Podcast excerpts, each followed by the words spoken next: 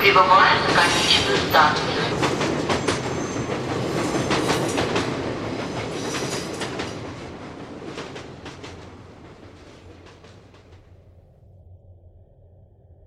Здравствуйте, уважаемые слушатели! В эфире станция «Конечная», подкаст для смертных. Сегодня мы возвратимся в Африку. Будет долгий разговор, устраивайтесь поудобнее, заваривайте чай. Будем беседовать обстоятельно. Сегодня в эпизоде я представлю вам три темы. Я решил их объединить, потому что материала, как оказалось, огромное количество, э, но собирать его приходится по очень маленьким кусочкам. Мы сегодня поговорим с вами о похоронных ритуалах, потом поговорим о душе, о том, как представляют африканцы ее, что это такое, о ее пути в загробный мир и о культе предков. На этом я хотел бы остановиться поподробнее, потому что, опять же, есть очень яркая культурная специфика, когда мы говорим о том, как именно поклоняются предкам, почему они, африканцы, я имею в виду, коренные жители, почему они избрали такой вид культа.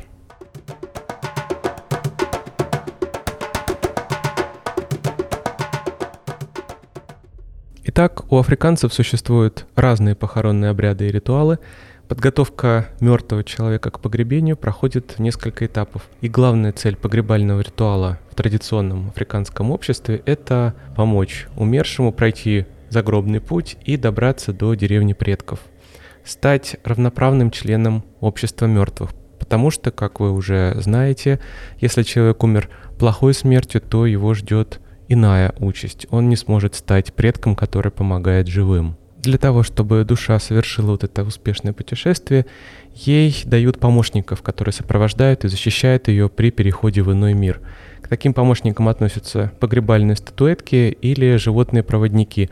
Обычно это собаки, иногда обезьяны. И прежде чем начать прощание, плач по умершему, должно пройти несколько часов, чтобы убедиться, что душа не пожелала вернуться и окончательно покинула тело. Тело выносит и помещают в сидячем положении или лежа перед домом, где оно может находиться несколько дней или несколько месяцев, а в зависимости от культуры. Я в этом наверное, сейчас мне стоит об этом упомянуть. Дело в том, что похороны сами по себе, э, все ритуалы, которые связаны с этим, довольно затратны финансово, если даже мы говорим о примитивных племенах. То есть э, для того, чтобы человека достойно похоронить, иногда семье требуется копить денежные средства в течение нескольких лет для того, чтобы ритуал совершился в полной мере. И все это время мертвец должен где-то находиться рядом, и он будет, скорее всего, храниться дома. Тело заворачивают в ткань, циновку или шкуру животного, и могилы выкапывают вблизи деревень, в тени деревьев, священных деревьев. Э, как мы знаем, это обычно баобабы. В общеизвестном или даже в тайном месте, иногда в доме, хоронят или возле дома. У зулусов, например, почтенных людей хоронили в доме, главу семьи у скотного двора, детей в пределах селения, позади или сбоку хижины, матерей и жен хоронили за оградой, позади хижины, так как они были чужого происхождения, их всегда брали из другого племени. Если кто-то умирал от тяжелой болезни, его уносили к ручью, к воде, там зарывали, чтобы его болезнь ушла вместе с водой. Трупы преступников, одиноких людей выбрасывали в лес. В Восточной Африке трупы подвешивают в особых приспособлениях на деревьях. Также, кстати, это делали пигмеи. Они хоронили покойников на деревьях или в дуплах.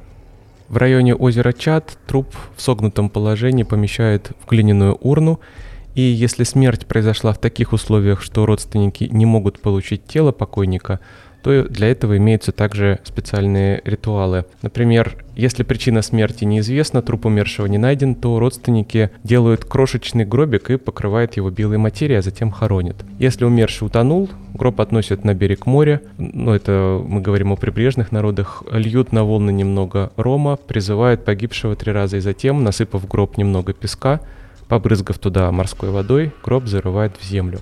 Если человек сгорел при пожаре, то в гроб кладут пепел от тела или золу от сгоревшего дома, или немного земли, которая была взята с этого места. Большинство африканских народов погребают своих покойников в земле. Формы могил у разных народов также разные. Они могут быть прямоугольные, круглые, в виде пещеры или каменных холмов. Могилой может служить дерево, как я уже говорил, могут хоронить дупле. А могилу огораживают ветками, острыми кольями – на которых развешиваются фетиши. Это защищает могилу от падальщиков, которые могут раскопать могилу, и от злых духов. У народов Конго принято класть в могилу имущество покойного, его вещи личные, до, даже до домашней утвари. То есть, если это была какая-то мебель, то ее разламывают на куски и тоже кладут в могилу. Все предметы предварительно кавычках убивают, то есть разламывают для того, чтобы духи этих предметов также отправились с умершим на тот свет. И вообще в традиции африканских народов личные вещи хранить спокойником, не передавать их, потому что, как я уже говорил, смертью можно заразиться, это раз. Во-вторых, эти вещи мог, можно использовать в э, каких-то э, злых целях, для колдовства какого-то, для того, чтобы навести порчу уже на живых.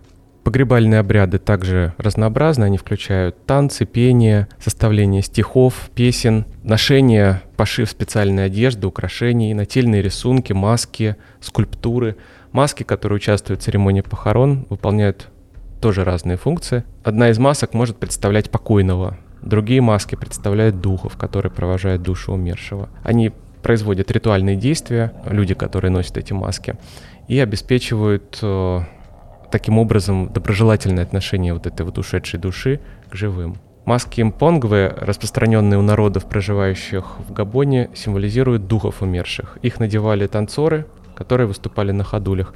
И эти маски были примечательны тем, что они полностью имитировали внешность восточных людей, причем, видимо, женщин, потому что макияж был такой классический японский женский макияж, белила, а, красные губы и очень узкий разрез глаз восточный. Почему-то именно так они представляли духов.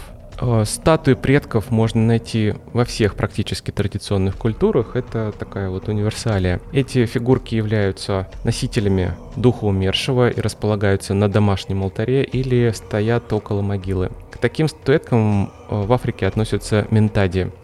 Они были распространены у народов Конго, вырезаны из камней, стеатита и изображают мужчину, сидящего со скрещенными ногами, подперев голову рукой. Ментади являются надгробной скульптурой, и когда мужчина отправлялся на войну или в долгое путешествие, семья заказывала скульптору такую статуэтку, затем ее несли к колдуну, он проводил необходимые ритуалы. И статуэтки хранили в семье, когда хозяин отсутствовал дома.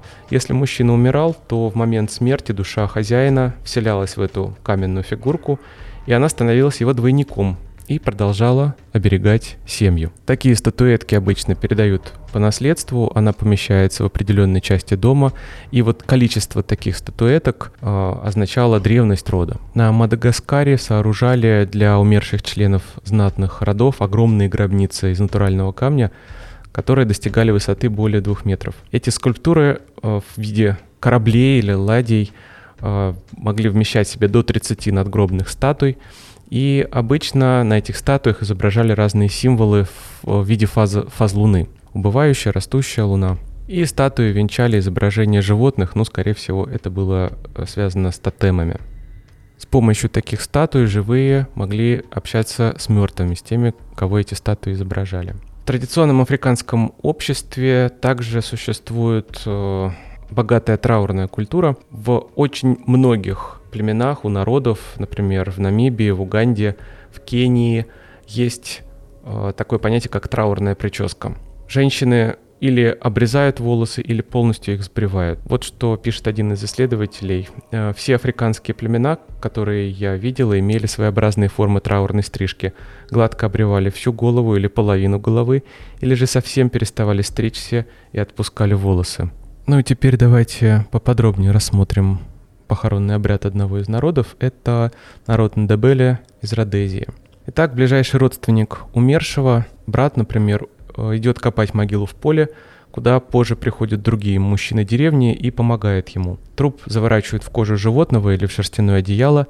Если умер знатный человек, то его тело выносят из хижины через специальную дыру, а также через дыру в заборе, которая огораживает деревню. Его нельзя выносить через дверь. Это символизирует скорее всего, то, что умерший не ушел далеко, на самом деле находится дома. Похоронная процессия состоит из всех жителей деревни. Впереди идут мужчины, несут труп, за ними женщины. Считается большим несчастьем встретить такую процессию, и могила Ундебеля смотрит на восток и запад, чтобы улавливать движение солнца. Старший сын умершего ударяет могилу копьем, и только потом труп опускают могилу лицом на юг. Мужчину кладут на правый бок, женщину на левый. Вот этот удар копьем имеет ритуальное значение, разумеется. А, он символизирует защиту от разных превратностей на пути в страну предков. В могилу кладут личные вещи усопшего, затем труп закапывают. На могилу кладут колючие ветки, вокруг могилы втыкают колья, чтобы отпугивать животных, злых колдунов. Затем процессия возвращается в деревню, родственники готовят жертвенное животное. Если умер мужчина, то это бык, если женщина, то коза. Готовят и едят мясо без соли. Все, что остается после поминок, сжигается. Из золы знахарь готовит лекарства, которые пьют все участники церемонии, затем люди идут к реке, умываются и расходятся по хижинам. Брат, старший сын умершего остаются в хижине на ночь, и рано утром они идут к могиле, чтобы осмотреть ее. Если никаких повреждений не обнаружено, считается, что этот человек умер от естественных причин.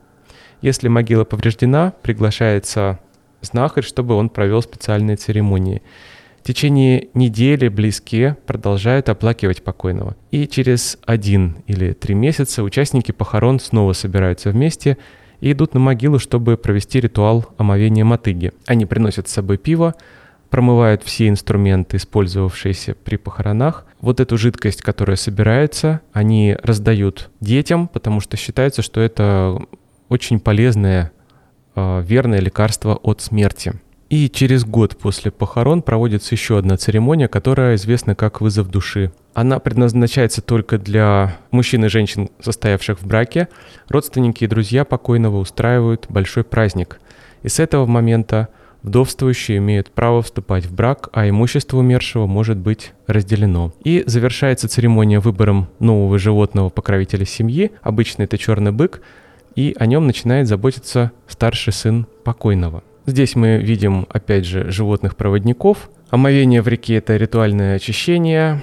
А, выбор ритуального животного – это обратное оживление усопшего. Таким образом происходит восстановление контакта с ушедшим человеком уже в потустороннем мире. С этого момента человек считается живым, но мертвым. Он его часть присутствует в мире живых.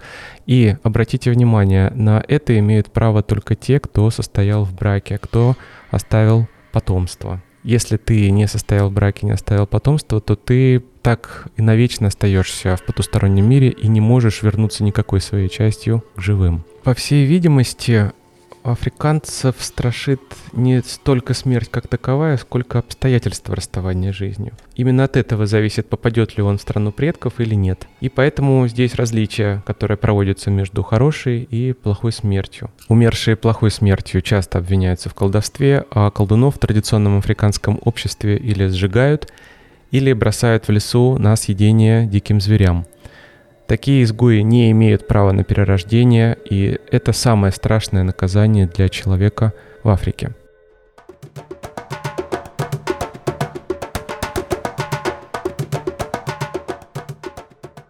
Теперь настало время поговорить и о душе. В прошлом эпизоде я рассказывал о том, что человек может потерять, утратить душу во время жизни, во время ложной смерти, например, или каких-то особых физических состояний – а теперь давайте поговорим о том, что происходит после смерти с душой. Вообще, сколько их у человека по верованиям африканцев. Для большинства африканских народов характерна вера в существование нескольких душ. Например, по представлениям Занде, это западная тропическая Африка, Бена, Танзания, Динка, юг Судана, человек имеет две души. По верованиям Ашанти из Ганы их четыре.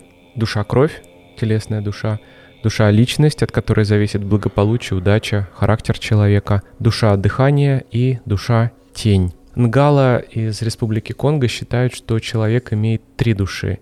Элимо – это душа, заключенная в теле, она источник ловкости, удачи, способности производить детей, и тотемное животное является носителем этого начала. Элима может покидать тело человека, может являться во сне, совершать какие-то действия отдельно от тела, даже убивать врага. Элелинги — это тень живого человека. Это слово никогда не применяют к тени, которая отбрасывает труп или неодушевленный предмет. Человек может также потерять свою элелинги, но с помощью колдуна может ее и вернуть. Третья душа называется монголи. Душа, лишенная тела или дух, который живет в лесу, в воде, может принести людям пользу или вред. После смерти человека душа Элима, покидая тело, превращается в монголи. Монголи имеют человеческий облик, тихий голос и очень острый слух. Люди монголи боятся, так как они обычно причиняют зло. Поэтому им приносят жертву пищу, табак, еще какие-то вещи. Нгала носит фетиши, обереги от Монголии. И душа, по представлениям африканцев, представляет собой такую материальную жизненную силу, временное отсутствие которой в теле может привести к ложной или к физической смерти. Некоторые народы, например, Луба, верили, что душа-тень после похорон блуждает вокруг могилы до распада костей.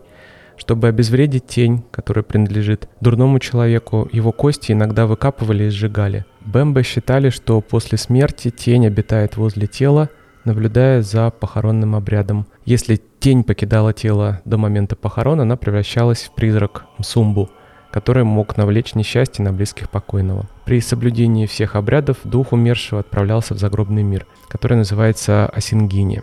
А тень присоединялась к тем душам, что обитали в кустарнике или э, в других вот каких-то лесных массивах на земле. Народ Фон считает, что у человека две души тени. Внешняя тень – Е и внутренняя тень – Венсангун. Е умершего могла спускаться на землю, проникать всюду. Венсангун находилась в могиле и одновременно отчитывалась перед верховным богом Маву о деяниях покойного. Если Маву убеждался, что тот был злым человеком, он мог обречь все его души на полное исчезновение. Сереры из Сенегала связывали смерть души с ее забвением потомками – они верили, что сначала душа только временно покидает тело, когда тело разлагалось, душа оставляла его окончательно.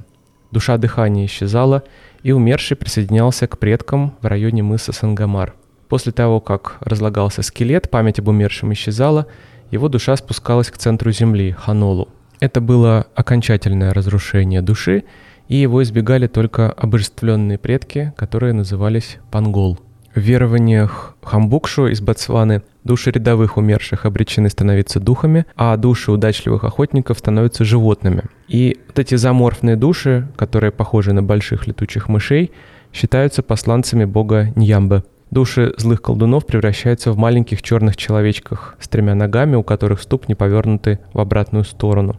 Опять, по всей видимости, речь идет о хтонических существах, у которых есть какие-то проблемы с передвижением по поверхности Земли. Народность Куба в Заире верит в циклы перерождений. Душа умершего оказывается сначала в преисподней, где умирает и переселяется в животное. После смерти животного душа переселяется в новорожденного ребенка. И представление о воплощении душ предков в потомках широко вообще распространено в Африке. Например, в верованиях Йоруба в Нигерии а, замечают сходство новорожденного с умершим предком. В таком случае его именуют Баятунде, отец вернулся, или Етунде, мать вернулась. У африканцев Пангве считалось, что душа умершего продолжает скитаться среди живых в образе зверя, чтобы отомстить тому, кто умертвил ее тело. В то же время рассказывают, что если отец умирал, оставив сына бедным, он мог помочь ему, пожертвовав свою жизнь на том свете. Отец превратится в тигра, позволит сыну убить себя и свою душу, а сын продаст шкуру и на вырученные деньги приобретет жену. Прежде чем умерший Пангве последует приглашению душ предков отправиться вместе с ними в страну Демиурга Нзамбе, он часто существует еще некоторое время как э, тень э, среди деревьев, где по ночам можно услышать шепот его. И примерно через год умерший отправляется в страну Нзамбе, в честь чего его родственники устраивают пир. Страна душ в их представлениях — это счастливая местность, где живут так же, как и на Земле, но без земных забот. И даже злые люди получают там прощение, и каждый мертвый безмятежно счастлив. Но души остаются там не вечно. Когда они состариваются, Нзамбы, который не терпит ничего безобразного, выбрасывает их из страны мертвых. Они падают вниз на землю Пангвы, где продолжают существовать, слабые и невидимые. Но термиты чувствуют, где упала душа, и строят там свои дома. Термитники. И считалось, что термитники несут в себе частицу вот этого вот предка, частицу его души. Поэтому народ использовал кусочки термитника как амулеты. И вера в то, что существует связь между термитами и душами мертвых, также распространена в океане. Когда термитник распадается, рассыпается, это означает, что и души возвратились в свое исходное состояние в пыль, из которой образовался весь мир, в том числе все живые существа. Мертвый продолжает теперь жить только в своем черепе, если он сохранился. Черепа обычно выкапывают уже из могилы и держат в хранящемся в хижине барабане для черепов. И к ним принято обращаться с просьбами о помощи. Здесь, кстати, мы можем проследить какое-то а, какую-то аналогию с поклонением мощам, но об этом мы будем говорить очень подробно впоследствии. А, в Африке хранение останков есть. То есть, кроме того, что не захороненного мертвеца держат дома до похорон, потому что не накопили еще денег, есть еще и поклонение останкам, причем в различной форме. У народа Фан из Габона черепа предков хранятся в особом коробе вместе с семейными ценностями. На крышке такого реликвария помещается деревянная статуэтка Биери, страж или вместилище духа предка. И количество черепов свидетельствует о древности рода. Для чего их хранят? Что с ними делают? Во время церемоний фан брали черепа предков, воплощавшие самих умерших, и танцевали с ними. Чаще для танцев использовали специальные конструкции, такие наголовники, похожие на кокошники, в которые вставлялись черепа или их изображение головы, э, обтянутое кожей умершего, если череп не сохранился. И такой танцор воплощал собой предка. И вот когда этнографы обращались к нему, спрашивали, а кто вы? Кем вы себя изображаете? Он отвечал, сейчас я мой отец. Среди африканских народов очень распространен сюжет о том, как живые проникают в подземный мир, в мир предков, что они там видят. Ну, я уже говорил, что там обычно это отражение жизни земной, только с обильной пищей, с отсутствием болезней и так далее. И этот сюжет очень сильно напоминает сказку Морозко, ну вернее наоборот. Сказка Морозко напоминает этот сюжет. Помните, что девочку пачерицу отвезли в лес, она была доброй, встретила волшебного старика, и он за ее добрый характер наградил ее. Она приехала домой, рассказала об этом родственникам, и уже злая дочь ее мачехи также отправляется в лес с умыслом получить награду. Но из-за своего характера она э, ничего не получает, возвращается с позором домой. То же самое происходит в африканском мифе. Герой, мужчина или женщина, случайно попадает в мир предков, показывает там свои достоинства, характер, и предки вознаграждают своего потомка такого хорошего за то, что он вот достойный человек. Он возвращается, рассказывает об этом своим родичам, и уже другой человек злой отправляется в мир предков специально для того, чтобы получить награду, но или не получает ничего, или умирает. Племя Чага называет духов предков Вариму и считает их тенями умерших. Духи называются так от того, что они не имеют костей. Они выглядят как живые люди, их нельзя потрогать.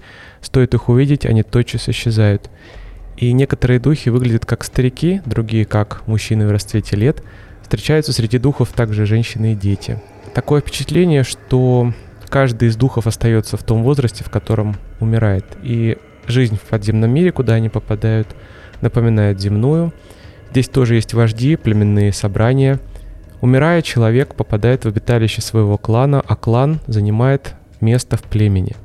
Но не все духи пребывают в этом обиталище, только отцы, деды и прадеды живущих. Их называют верхними духами, Вариму Вауве, или теми, кто известен, Ваишио, поскольку имена их общественный статус сохраняется в памяти. Духи питаются приношениями потомков и тем самым поддерживают в себе жизнь.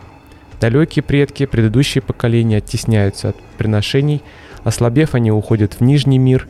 Этих духов называют Вакилингеча, или иногда Вариму Вакиндука, духи, которые возвращаются. В отличие от Вайшива, которые свободно общаются с живущими, а, они никогда не показываются живым, но тайно навещают свои дома и насылают на людей болезни, чтобы добиться от них приношений. Старейшие из этих духов не способны даже на это. Они уже не в состоянии добраться до приношений, и жизнь их кончена, они погибают и не общаются с живыми. Таких духов называют валенги.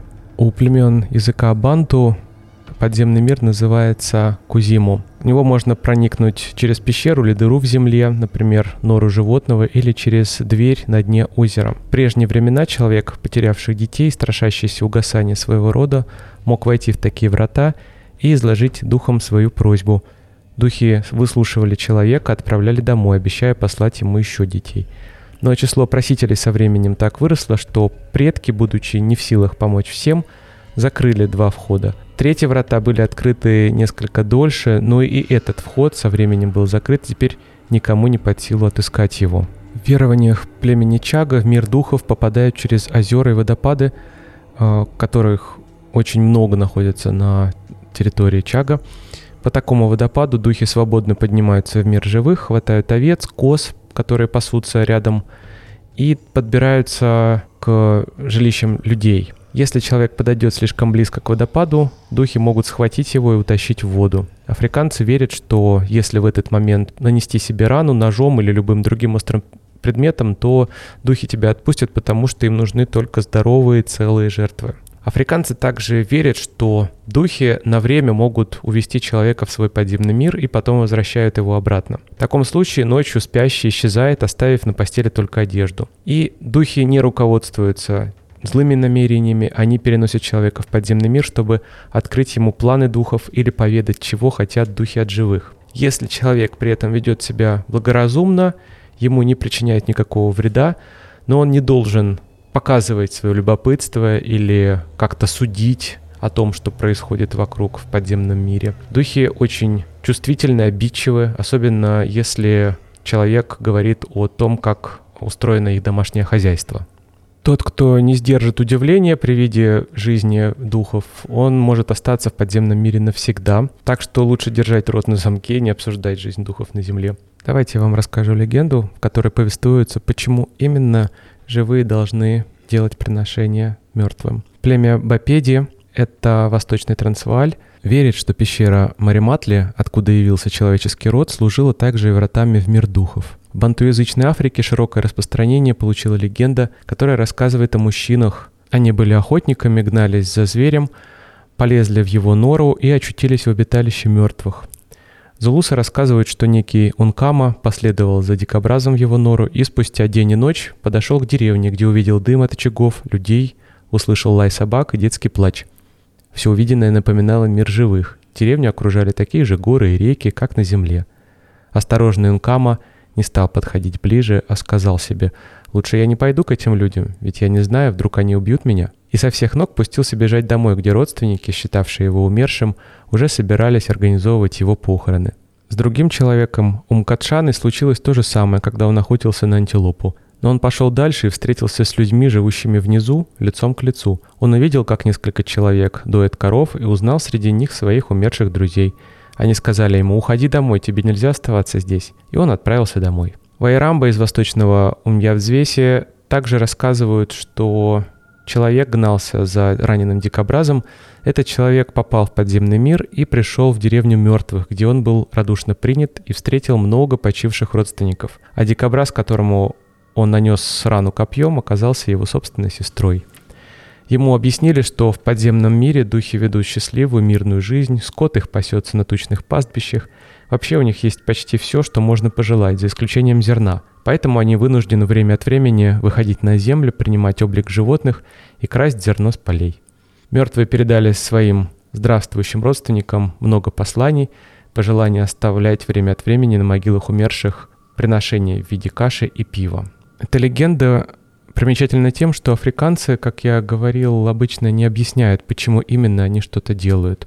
Вот смысл ритуала они объяснить не могут, потому что ритуал нужно просто совершить для того, чтобы было что-то. А в его источник, причину, почему нужно делать именно так, а не иначе, обычно они не уточняют. Уважаемые слушатели, хочу напомнить вам о важности поддержки подкаста, в первую очередь информационно. Любые комментарии, лайки, ссылки на подкаст, рассказы знакомым, родственникам и любая посильная финансовая помощь также будет очень полезна. Поддержать подкаст можно в сообществе ВКонтакте с помощью разового перевода или платной подписки, а также на платформе Patreon.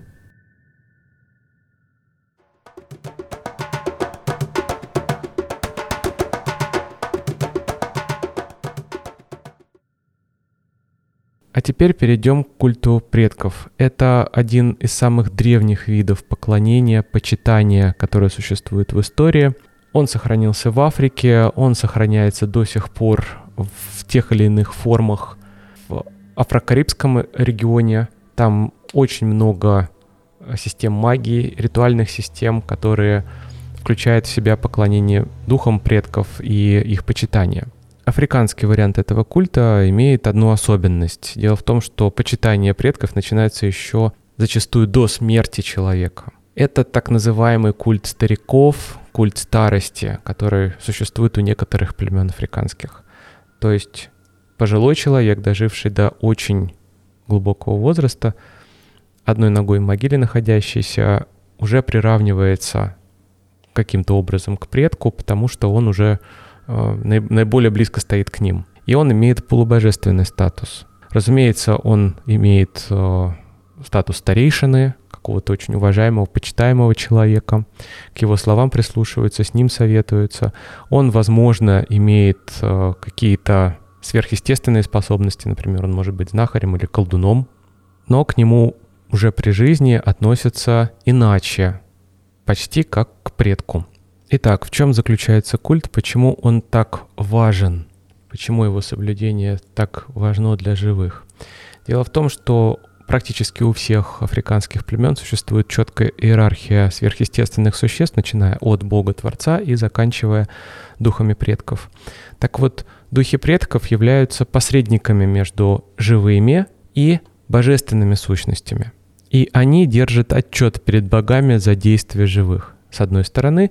С другой стороны, они следят за живыми, чтобы те э, соблюдали ритуалы. В первую очередь это кормление предков, чтобы те могли со- сотрудничать с богами, быть их посредниками. Ну и как пример я расскажу о культе предков народов Акан, это Ашанти, Анье.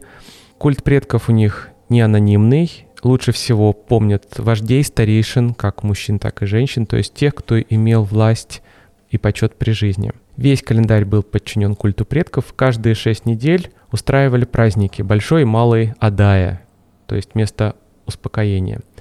Ритуал проходил в святилище, где хранились церемониальные скамеечки предков.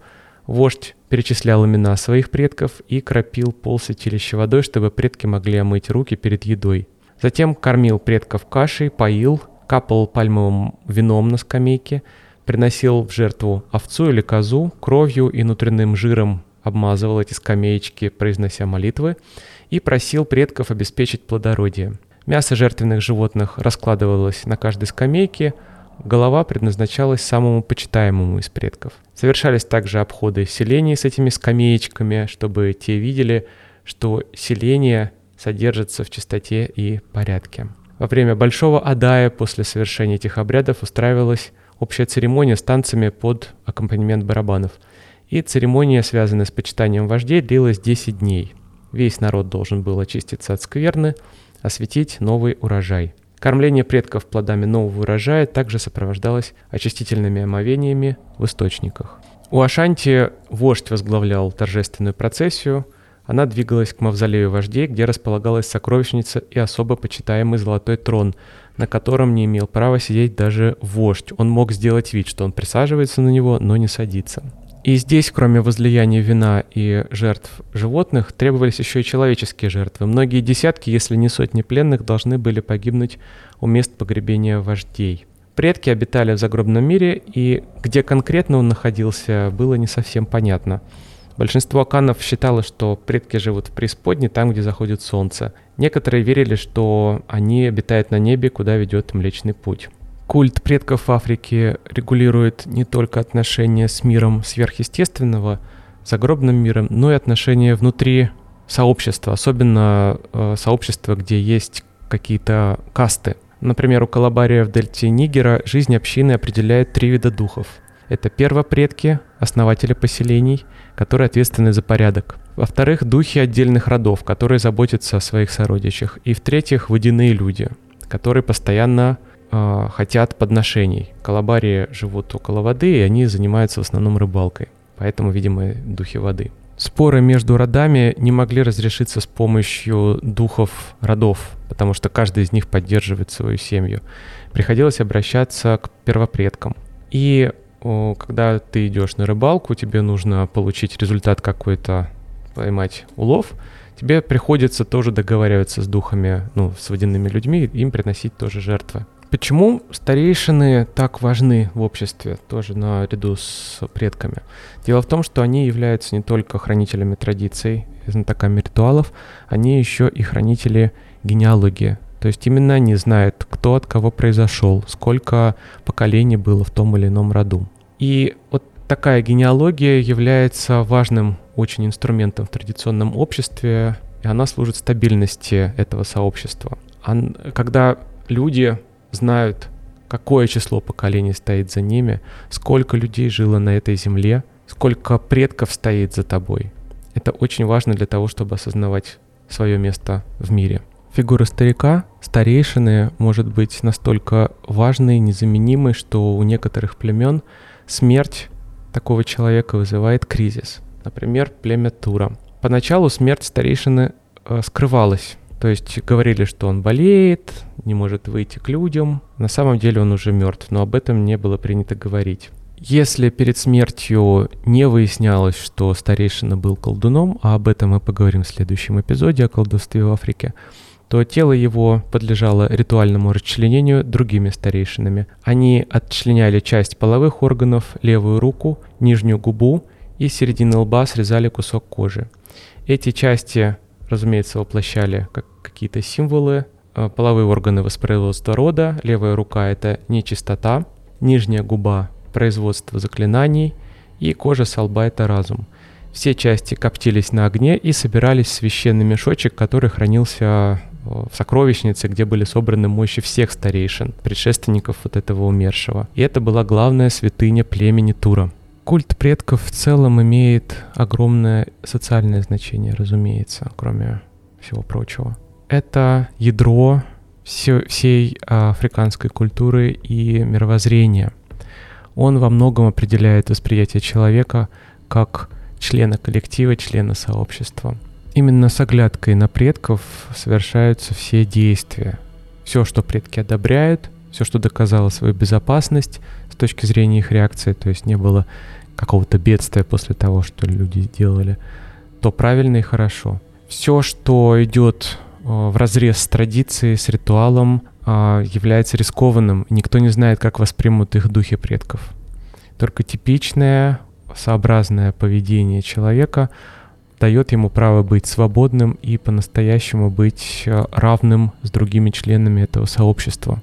Я надеюсь, что сегодняшний эпизод и весь тот материал, который я собирал довольно долго, понравился вам. Большое спасибо за внимание. Мы едем дальше, до станции конечная. Помните, жизнь прекрасна.